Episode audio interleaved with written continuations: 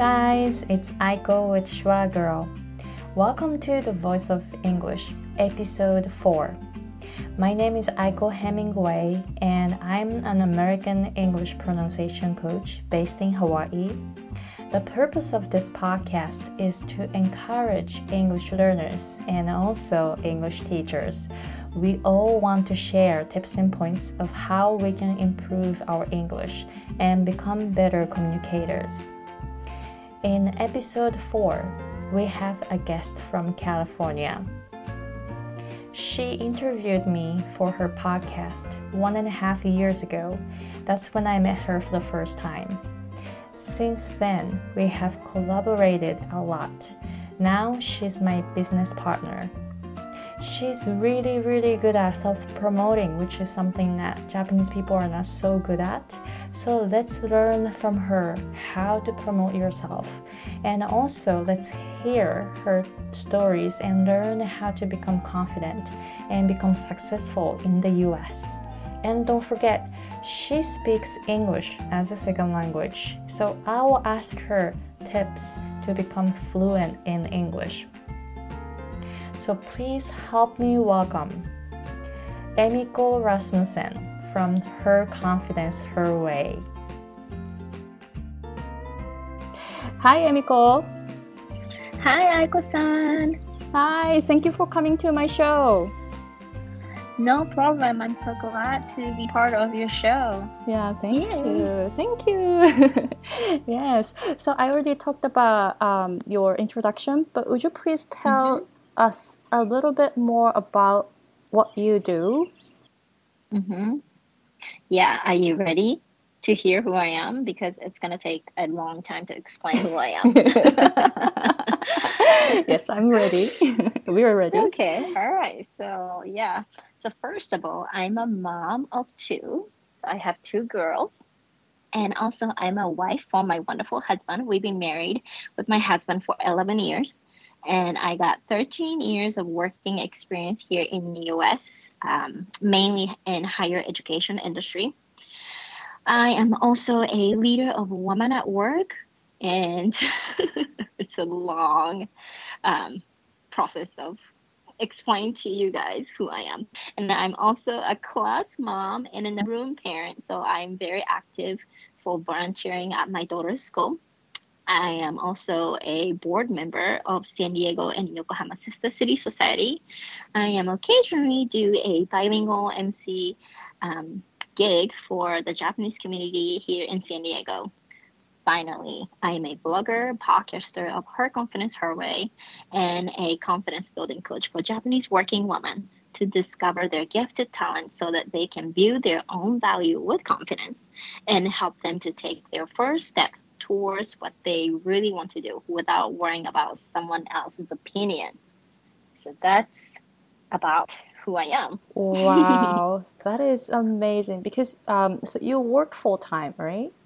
Mm-hmm. And yeah. then you take care of your daughters, and mm-hmm. you do podcasting and confidence building coaching and other mm-hmm. stuff. How do you do yeah. it?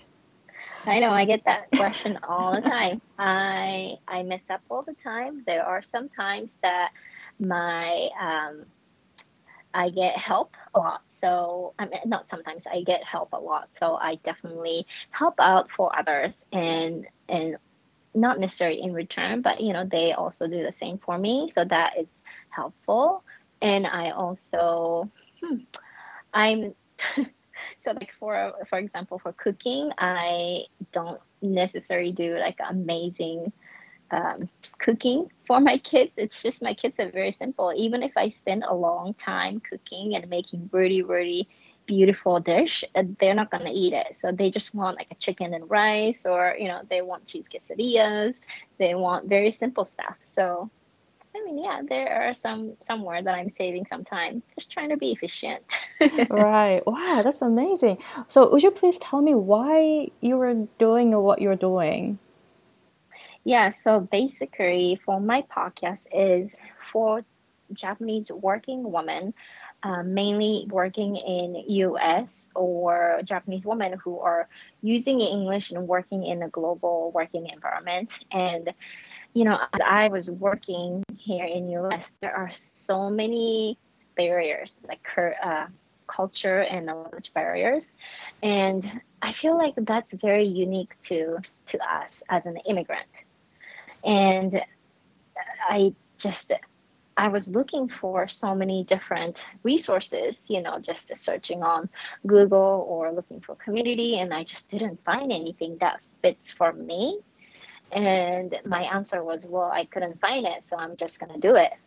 I'm just going to create it for myself so that way I can be in the same or I can really spend the time or I can connect with people who are like minded.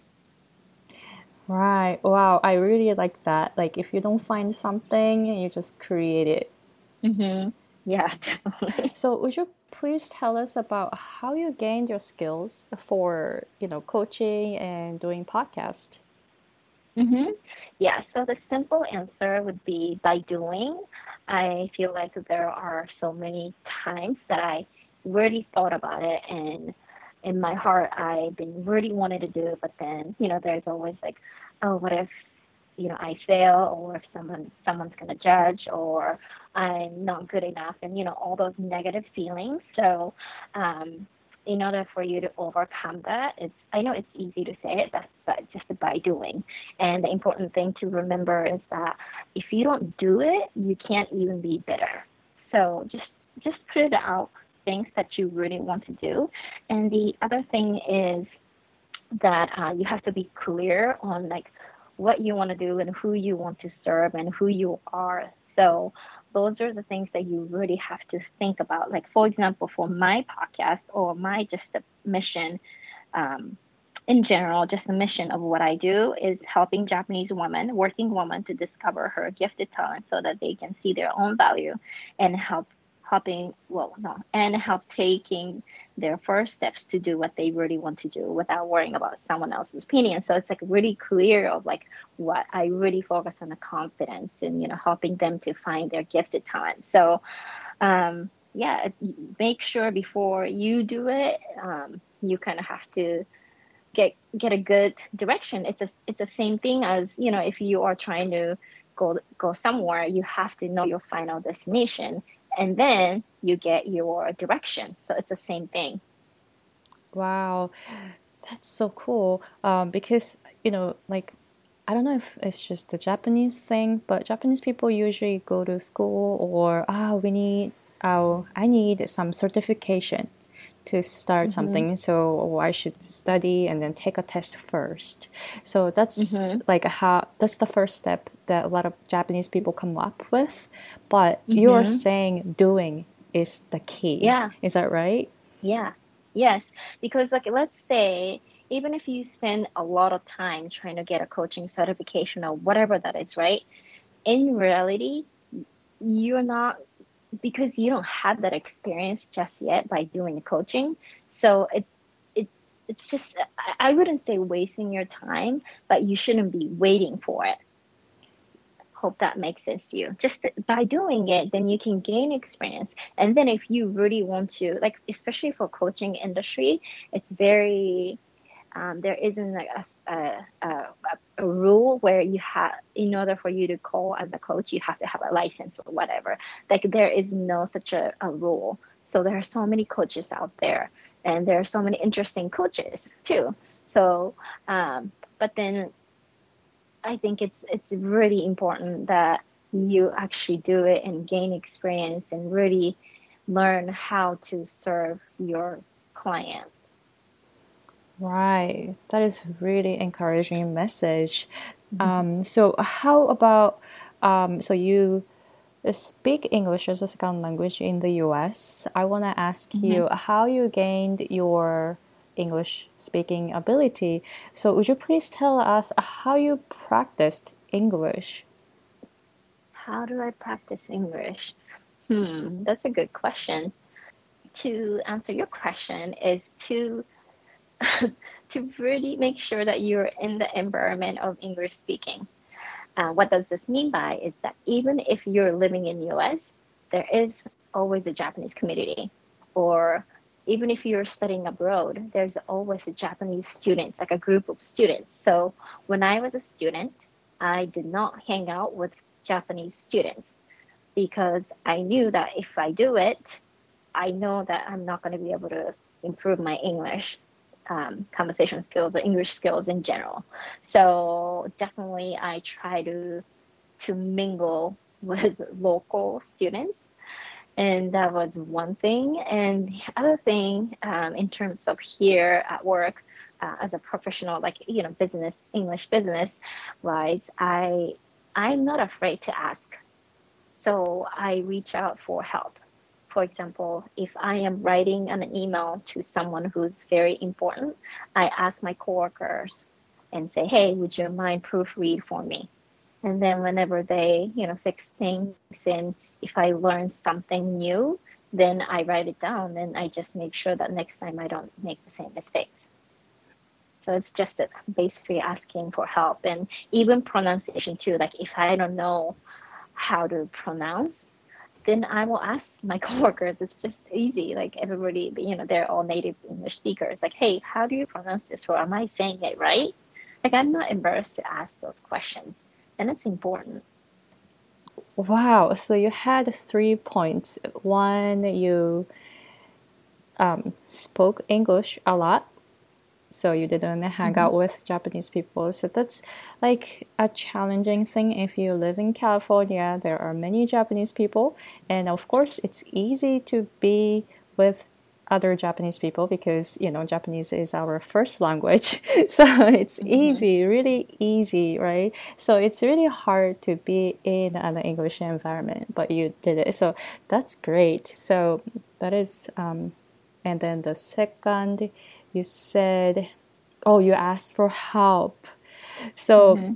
so that's like Japanese people are not really good at asking for help, in my opinion, and especially um, you know, um, Emiko is uh, you said you are um, extrovert, but I'm really introvert. True. So I'm not mm-hmm. really good at asking for help. So do you have any um, recommendation for people who are very shy and like you know hesitate to ask for help?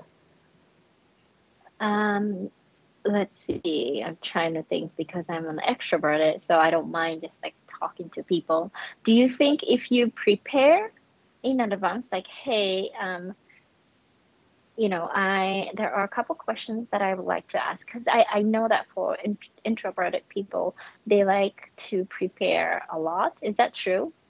Yeah, it would be nice if I so, get to know the questions or you know what's happening. Yeah, yeah or like what you want to yeah what what you want to ask right so then maybe if you are work for example then you can set up a meeting with your boss and just to let them know hey um you know, could I have 30 minutes of your time? And just to prepare of what questions, what are the questions that you want to ask and write it down. And you can also send the question to them in advance. So that way, you know, it's, it's going to be a win-win for that situation where they can prepare it for you and I'm also prepared for for myself, right? So then once you go to the meeting, you don't maybe have to explain, you know, what are the things um, that you're struggling because you already sent that information and then maybe just it, it, it goes smoother. I don't know. I like I said, I'm the other side, but I based on what I'm learning from introverted people, uh, I know that they like to prepare um, for questions and stuff. So that may help. Mm, yes. But yes. for me, I don't mind just like walking up to people and I say, "Hey, can I can I get your help?"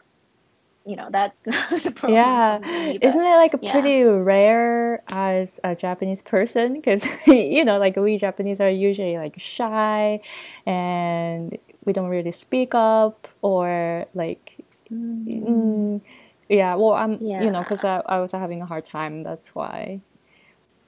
Yeah, I mean, I just I had to do it. right, right. So yeah, so in your situ- situation, you put yourself in a situation where you had to do it. Mm-hmm. Yeah. Yeah, That's... I didn't have a time to be shy. Otherwise, I'm wow. not going to be able to keep up with people. Right. Well, how was your English level when you came to the States? Mm-hmm.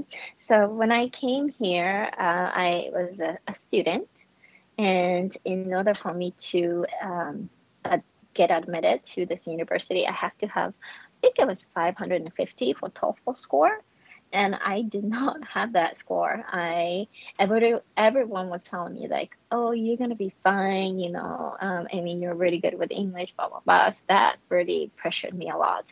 So when I took a test and I only had like 437 or 473, whichever that number was. Um, so definitely um, grammar wasn't really my strength. However, I quickly learned that you know grammar isn't that important and it's more like the pronunciation and being able to communicate.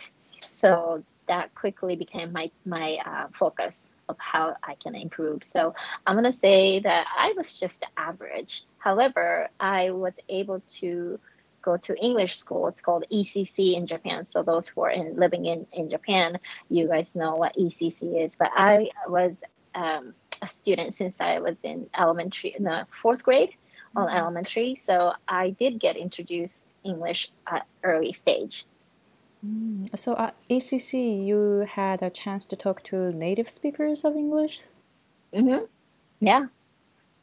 I'm gonna say it wasn't the very first few years. I feel like it was a um, English, Japanese English teachers, and their focus was more towards um, grammar, I'm going to say. I don't know. I don't remember. it's been for a while. But I do remember everything was all English. There's no Japanese at all. Wow. We weren't allowed to speak Japanese.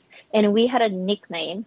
So, like, everybody will have their own nickname. So, I started with Emily because I didn't know what kind of English names were available. So, my teacher said, How about Emily since you're Emiko? I'm like, Oh, sure, I'll take Emily. And then I had Ju I had Judy and um, what else? I had Tina. I don't know why, but I, I had a lot of different nicknames. Wow, wow, that's really amazing. I, you know, um, when I was in Japan, I didn't really have a chance to talk to native speakers, so mm-hmm. um, that's great that you had the experience from since you said fourth grade, fifth grade fourth grade. Fourth, yeah, fourth grade. grade. So you were 10 or 9 years old? Yeah, somewhere like that. Yeah. wow, that's yeah. very good. Um, I see that a lot of Japanese people in Japan nowadays try to educate their kids from uh, kids uh, learning English from the early age. So definitely, mm-hmm. Listeners can see how their kids are gonna be listening to you Mm-hmm. Right. Yeah, I think it's important. I wouldn't say important, but it's very beneficial if you learn English when you're little with the accent wise. I think it's, I don't know, I'm not done an ex, I'm not an expert, so maybe you can talk more about it, but I feel like uh, people who studied English um, when they're early age, in early age, they have less less accent. Would you agree or? Yeah, I totally agree. I, I mean, I can talk about it forever, so I'm just gonna make it like a short story. But um, in linguistics, basically, you lose the ability to be able to distinguish L and R at the age of 11. Oh, okay. So if you are exposed to English before the age of 11, you are able to uh, distinguish LNR. But if you miss mm-hmm. that point, like me, I came to the US after uh, when I was 23, so I was well past the point. So I'm really having a hard time distinguishing the LNR. Now I can, but now I'm but still I'm not able to distinguish them like native speakers can. So so I usually recommend to people to learn the English before 11 years old. That's how, mm. yeah, that's that's when you, um, how can I say it? Uh, if you learn it before the age of 11, then you have less of an accent also. I see. Yeah. Mm, cool. Yeah, so that's very fortunate that you were able to um, start mm-hmm. learning English at yeah. nine but I and think 10. that uh, when I was in high school student or even not junior high, high school, um, I was in a reading class and I do remember that I was purposely reading English book um, like a Japanese accent way because I was so embarrassed to pronounce it in the right way. oh, wow! I've um I've heard that like some people who speak English natively or like you, uh, who are able to to speak English fluently, they get picked on if they speak it in the real way at school. Is that right? I don't know why I did that, but I, I, I do remember me and there's another guy who used to go to ECC together. Like I, we weren't really friends or anything, and it was just so funny. It like I know how well he can speak, but he wasn't reading it in the like a you know American way, or I don't know how to say it, but like instead of saying thank you, I would say, like we would say like thank you. I don't know why. oh, I see. So it's a, but you don't know why.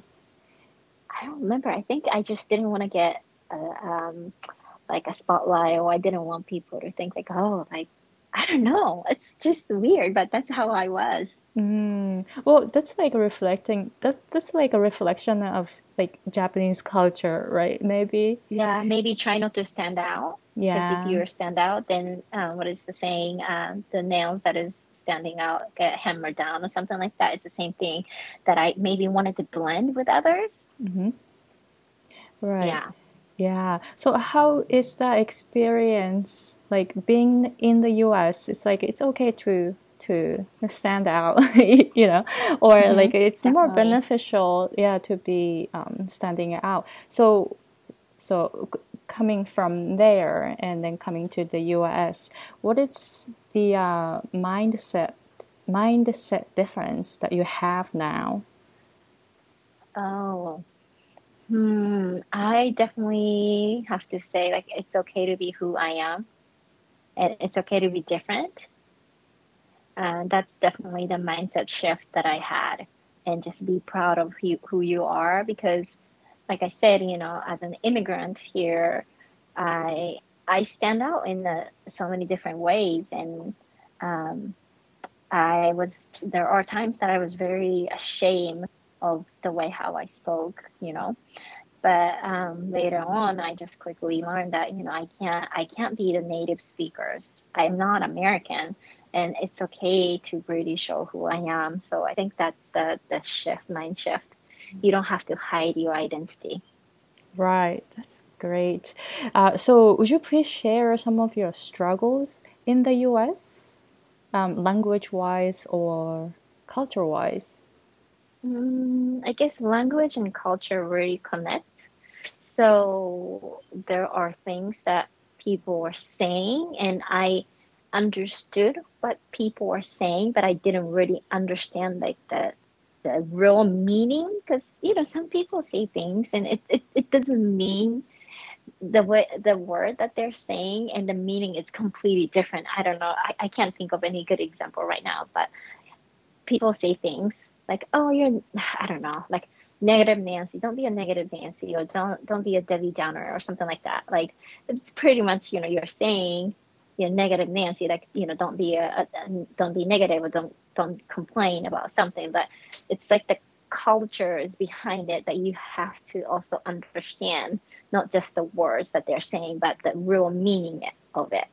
And I hope that makes sense. I don't. I can't think yeah. of any other uh, good example right now. Yeah, it's like um sarcas sarcasm or yeah, like yeah, that, sar- that's yeah, true. sarcastic. Mm-hmm. Yeah, because um yeah. in in Japanese we don't really have sarcastic um, comments. Mm-hmm. Yeah, like oh, that was really funny. Like it wasn't really funny, but people would say, oh, that was really funny. You know, it's just the way how they say it, not not the actual word. Right. So I think those are a really really hard one for me to understand. And also, you know, people talk about um, things that they used to do and they feel like nostalgic or whatever that is. I didn't grow up in that culture so i i cannot relate. So it's really important for me to say hey you know what? What does that mean to you? Like cause i didn't grow up here in us can you tell me? So you know i had to ask so that way i can really understand. And it's okay to ask questions because we were already talking about it and of course they would love to share more about it mm-hmm. yes yeah like I don't know when I went to Disneyland and um, that's a few years ago, but at California Adventure they had now they don't have it, but they used to have um, Aladdin Theater, and then Genie is a, the funny guy.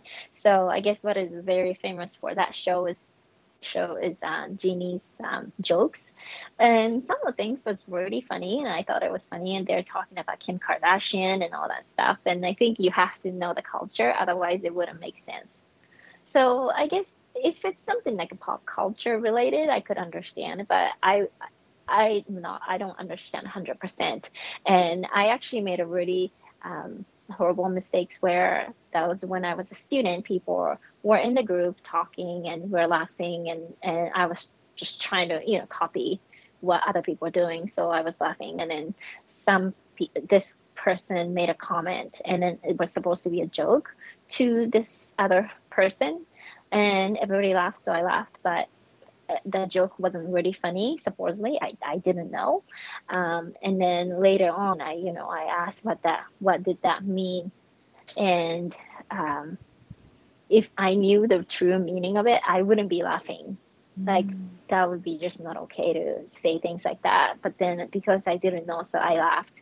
And so I, I quickly learned like oh if i don't understand it I, I shouldn't be just following what other people are doing. It's it, it, it can be very dangerous. So yeah, well, that's like we Japanese always do it, like follow other people's. so mm-hmm. that's a good um, good example that you just mentioned. How about like you know you speak uh, really fluent English. How about now? Thank Do you, you still have some struggle moments? Oh yeah, all the time. Especially now. oh my really? gosh! So I have two kids. Yeah, I have oh. two kids, right? Yeah. And one, the older one is eight. So I do reading time, like a bedtime story. So I'm reading, reading, and if I pronounce it not right, and she'll correct me. or you know i'm reading something and it's, it's a story and i'm like oh no i don't know how to how to read it. I just fake it sometimes and then you know sometimes she doesn't understand or she just it's like a name. We don't know what true name is. So like i will just kind of like pronounce it the way how it's writing but sometimes she can she can catch it that i i was i wasn't reading it right Wow. so yeah, I learned from my daughter, eight year old. yeah, because we Japanese come to the U.S. and you know the kids are like born and raised in here, so their mm-hmm. their mm-hmm. English mm-hmm. is you know of course native. So yeah. I hear like a lot of Japanese moms having a hard time because of their kids mm-hmm. because they're they're constantly telling them you know their pronunciation and stuff Mm-hmm. Pronunciation or, or the spelling, like mom, mommy. Oh, well, she asked me question in Japanese. So, like for example, I don't know, like キリンってどうやってスペルするの right? So then I'm like giraffe. I don't know how to say. So I have to go back and then Google it. Or like, mommy favorite ってどうやって書くのってでなんか I I I think I forget favorite the last e so like she'll type in like, no, I don't think it's right. And I'm like, oh shoot, let me see. Going back to Google because I'm so I have been using computer and whenever I have a, a misspelling, it fixes for me. So I sometimes don't pay attention to to the correct um, spelling. So when the, when kids ask me, I'm like, I uh, hold on, let me just Google it really quickly and make sure that I'm telling you the right thing. Or or like we have um, Echo or Alexa. It's the the machine. Do you know what that is? No, it's like I an do Amazon not. product. So uh, it's it's very similar to Siri. Mm. So if you mm. ask Siri, like they'll um, answer questions. You know, so it's the same thing. We have um, this thing called Alexa, and well, I don't know, ask Alexa, and then Alexa, how do you spell blah blah blah, and then the Alexa, the machine will tell you. Yeah, favorite is spelled blah blah blah blah blah. So I'm still struggling, but I'm learning every day. Wow. I like your um how can I say attitude towards like learning, like learning every day uh, from from Oh any yeah. level. Like people listen to you like you're fluent English and they're amazed, but you're still learning and you're still saying that you know you learn it every day. So that is like a really amazing point. So thank mm, you. yeah, this is like really encouraging listeners for sure. Thank you. How about um, would you please like um, share some of your mistakes in the process of learning English in the US or in Japan? Mistakes of learning. Yeah, Um, mistakes, or should we say like a lesson learned? Lesson learned. Oh my goodness, I feel like I have a lot. Hmm, which one is a good one? I, I do have a lot. I do have a But yeah, lot too. uh, don't don't pretend like you understood. I think it's important. And also, I think coming from the Japanese English education, I think we focused a lot on grammar. But in reality, when you come here, I mean, even native speakers, their grammar isn't. Sometimes maybe Japanese people are better with grammars. I don't know I agree, uh, actually. experience. Okay. Yeah, and then there are a lot of people here in US too that they cannot spell, they cannot um, write properly. So, you know, don't get caught like, you know, I guess I don't want to say don't focus too much on grammars or anything, but I think like communication skill is so much important and then having the right mindset is important. So I want to say that I I focused for the wrong I don't want to say wrong thing, but I focus on something else, although I should be focusing focusing on like, you know, like uh, good having a good mindset or having good attitude, having good communication skills and all that stuff. So um yeah, that should be that should cover like all of my my mistakes. Mm, I see. Thank you very much.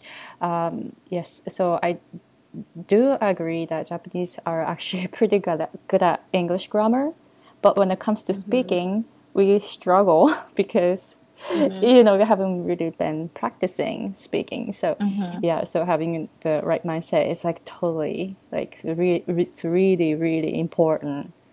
Yeah, Mm-hmm. yeah. Yeah, hmm? and then also just don't be afraid to be wrong or, you know, I mean, sometimes I hear some horrible things. I mean, I think this is like such a typical thing. Like, oh, what do you like to eat? Oh, I like to eat rice instead of saying rice. It's a difficult one. However, so it shows how much pronunciation is important because I don't want to say this uh, on that sort of podcast, but yeah, there are some horrible stories about the person didn't um, pronounce L and R right, and it turned into a different meaning, and it can be embarrassing too. So, uh, yeah. Yes, yes. So I've experienced that a lot in the US. So Oh, yeah, I do remember So your story, which I shared with my podcast. I think it was about the sheet. Yes, she. yeah. Yeah, so the vowel was too short. So instead of saying sheet, it became You said something Really? beep. Yes, I wasn't supposed to say it. At I was at the uh, elementary school, and there were a bunch of teachers in the teachers' room, and I said it really loud. So the teacher that I was working for said, "Hey, shut up!" and I didn't know what was going on. So, you know, you, you, I'm pretty sure like a lot of people experience that moment in the U.S. and Mhm. learn like Yeah. little by little. Yes. Yeah. Definitely. Yes, yes, totally. How about culture wise? Like, what was your biggest culture shock that you've ever had in the US or working with Americans? Working. Um, let's see. American people, I don't know if I should say American people, but people here in US um, who are working, they are very good with promoting themselves. Yes, yes, So totally. with yeah. that said, I whenever there's a interview for promotion and stuff, people are pretty aggressive to me from my lens of my eyes, but in really that's that's that's how it is. So I don't know, just uh, uh what's the uh, once again there's another saying, you know, you you're supposed to say like, oh, um, no, no, no, I'm not that great, or you know, とんでもないです or something like that, you know. Um, but here in the US, you you shouldn't be saying that. You cannot say that. Um, so yeah, I have learned that quickly, and also um, I'm pretty sure this is something that people will continuously say it. But kuki or yomu is not in the culture here. So if you are agreeing with something, you have to say yes, I agree. Um, that's another one. I mean, there there are so many things. Like we can't be too reserved. Um, yeah, I mean, there are a lot of things. It's it's almost opposite American culture and um, Japanese culture. However, there are a lot of beauty in the Japanese culture too, where you know I can come in and and create a very peaceful environment so I, I am not saying Japanese culture is, is bad. You just have to know how to use your your Japanese cultural value and how how you have to adjust and adapt easily as well. Right. Wow. So there are so many points here. So um, so you're working as a manager mm-hmm. at your company, right? Well, yeah, I, I was, and now I I I'm an individual contributor now so but yeah i was leading my team for six years mm-hmm. yes so your your team members wanted to get promotion so they go to you and promote uh, themselves so basically what happens and i don't want to speak too loudly because i i'm pretty sure each company has a different way but whenever we have an open position like let's say we have a open up a new position, mm-hmm. then we would um, kind of like make an announcement for it.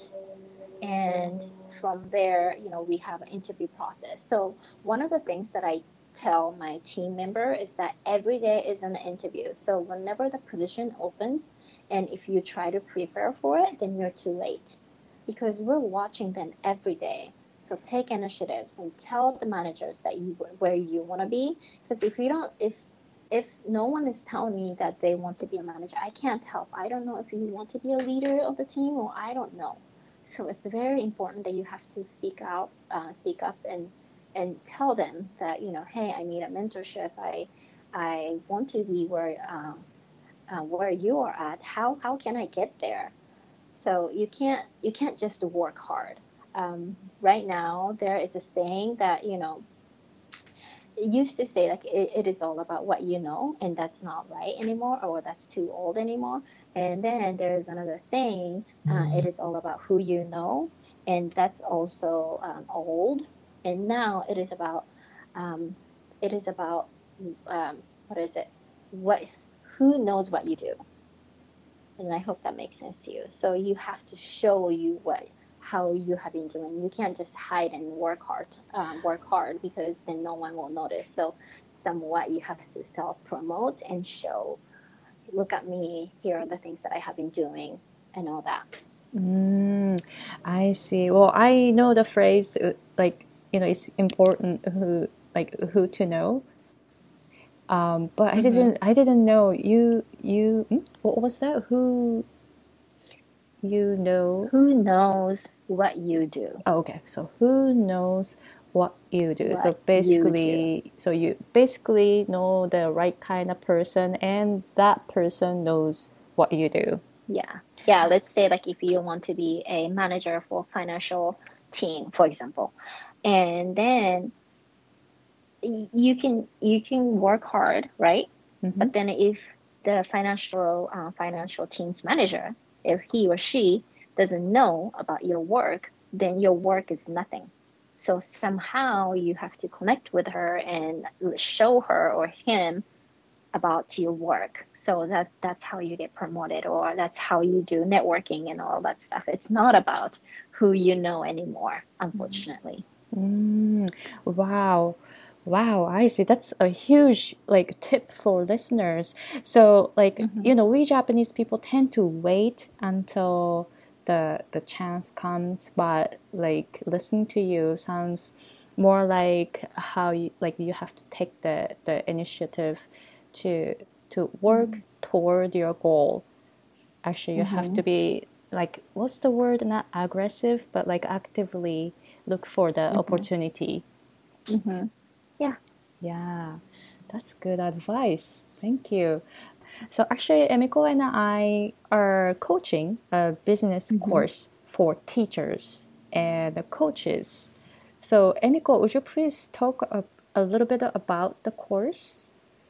Yes, that this course is an online course for uh, teachers and coaches and um, those people who want to start their own coaching or teaching business. And uh, we literally have this like a com- community where everybody is really open and helping each other. And I guess our main focus is not only show show students the how to, but also collaborate with them and and helping each other. That's the biggest thing. I feel like whenever people start their own business, it's very lonely and you want to ask questions, but then not very many people are doing this online business. So that's where we come in and, you know, where we can understand the student's pain. Uh, our title of this course is called ほぼ0円で始めるビジネス. So we are not pushing them to um, buy this or do this. It's more like, you know, do with what you have and then scale out from there. Yes. So, as you mentioned here, collaboration is really important, right? That's mm-hmm. how, like, that's how we create a win-win situation. So this is how mm-hmm. Emiko and I started the business, and I mm-hmm. was on your show before. Mm-hmm and that's how I got a lot of uh, how can I say? Many people contacted me after I was on nice. your show, so mm-hmm. so that was great. And then I mentioned Emiko on my blog, and I occasionally talk about it on my newsletters. So my followers got mm-hmm. to know Emiko also. Mm-hmm. So yeah. now we're doing a business course together. That's another collaboration, and I really like it mm-hmm. because Emiko is really good at um, like you're good at many things that I'm not so good at. oh, then oh my gosh, and that's the same thing that you're really good at things that I'm not good at. That's perfect. Yeah, so we cover each other's weakness by yeah. our strength, right? So I think yeah. it's working just perfectly. So you know, we highly recommend our our clients in the group to collaborate mm-hmm. a lot and mm-hmm. exchange mm-hmm. ideas because if you just look at mm-hmm. one thing from your from your perspective you may not notice some other things so it's right. really good to have some other people and tell you hey mm-hmm. you can do this you can do this you know mm-hmm. stuff like that so i think yeah. it's working really perfectly yeah and being in those group it helps as well it's like oh shoot i said it so i better do it because if you are just buying a course like let's say diy like you know, do it yourself online course you pretty much by yourself and i think the other important thing that we should mention is that this course is all um, be done in japanese as well right yes but uh, we're doing like american marketing now. Right, right. Yes. So Emiko and I learned business in English, and then it's so funny. We we uh, wrote the outline all in English, and then mm-hmm. translated into Japanese. So you know, if you're in Japan or not in the U.S., you can still learn marketing in Japanese, but like American way. Right. Yes. So, Emiko, so how and where can we find you if listeners want to connect with you? Yep. So, my podcast is called Her Confidence, Her Way podcast. So, that's something that you can look up um, through Apple product. Apple, what is it? Apple Podcast Product. And then my website is at www.bilingualworkingmom.com all of my social media handle is Emiko Rasmussen, E M I K O R A S M U S S S S E N. I can't talk. and uh, I'm very active in Instagram lately and a Facebook group. So if you are listening to this episode and want to connect with Emiko, all the links are provided on my website also. Awesome. Thank you. Yeah, great. And anything you'd like to talk about? For me, as a uh, confidence building coach, it's very important for you to focus on what you're great at. Like, you know, what we are talking about, we use our strengths rather than uh, weakness. So I think we tend to forget about it. So make sure you know what you're good at. And then if you are not good at something, then you work with other people. And that's how to make your life easily. And, you know, that's how you're really building your confidence. If you don't believe yourself, then no one will. Right. Wow, that is a really positive, like good positive message to for the listeners. Yeah. Yeah. Wow, thank you. Thank you for your time today. You're welcome. So that was the conversation with Emiko. She is so powerful and confident, yet humble, right? If you are interested in building your own teaching or coaching business, come join our free workshop on July 13th, 2018 at 5 p.m. PST, so that's West Coast time. In Hawaii time, it's 2 p.m. In Japan time, July 14th at 9 a.m. Emiko is an expert to find people's gifted talent and we will help you find yours at this free workshop. The registration link is provided on my website www.schwagirl.com. S C H W A G I R L.com. Emiko's social media links are also provided on my website and check out her podcast, Her Confidence Her Way. If you have any questions about English learning or pronunciation or living in the US or working in the US, or if you'd like to be a guest on my show, please contact me through my website www.schwagirl.com. And don't forget to subscribe to this show. You can go to iTunes and find this show, The Voice of English. If you use your smartphone, you can download the app called Podcasts and search the voice of English. So, this is the end of episode 4. Thank you very much for listening. And in episode 5, we have a guest from New York. So, see you guys in the next episode. Bye!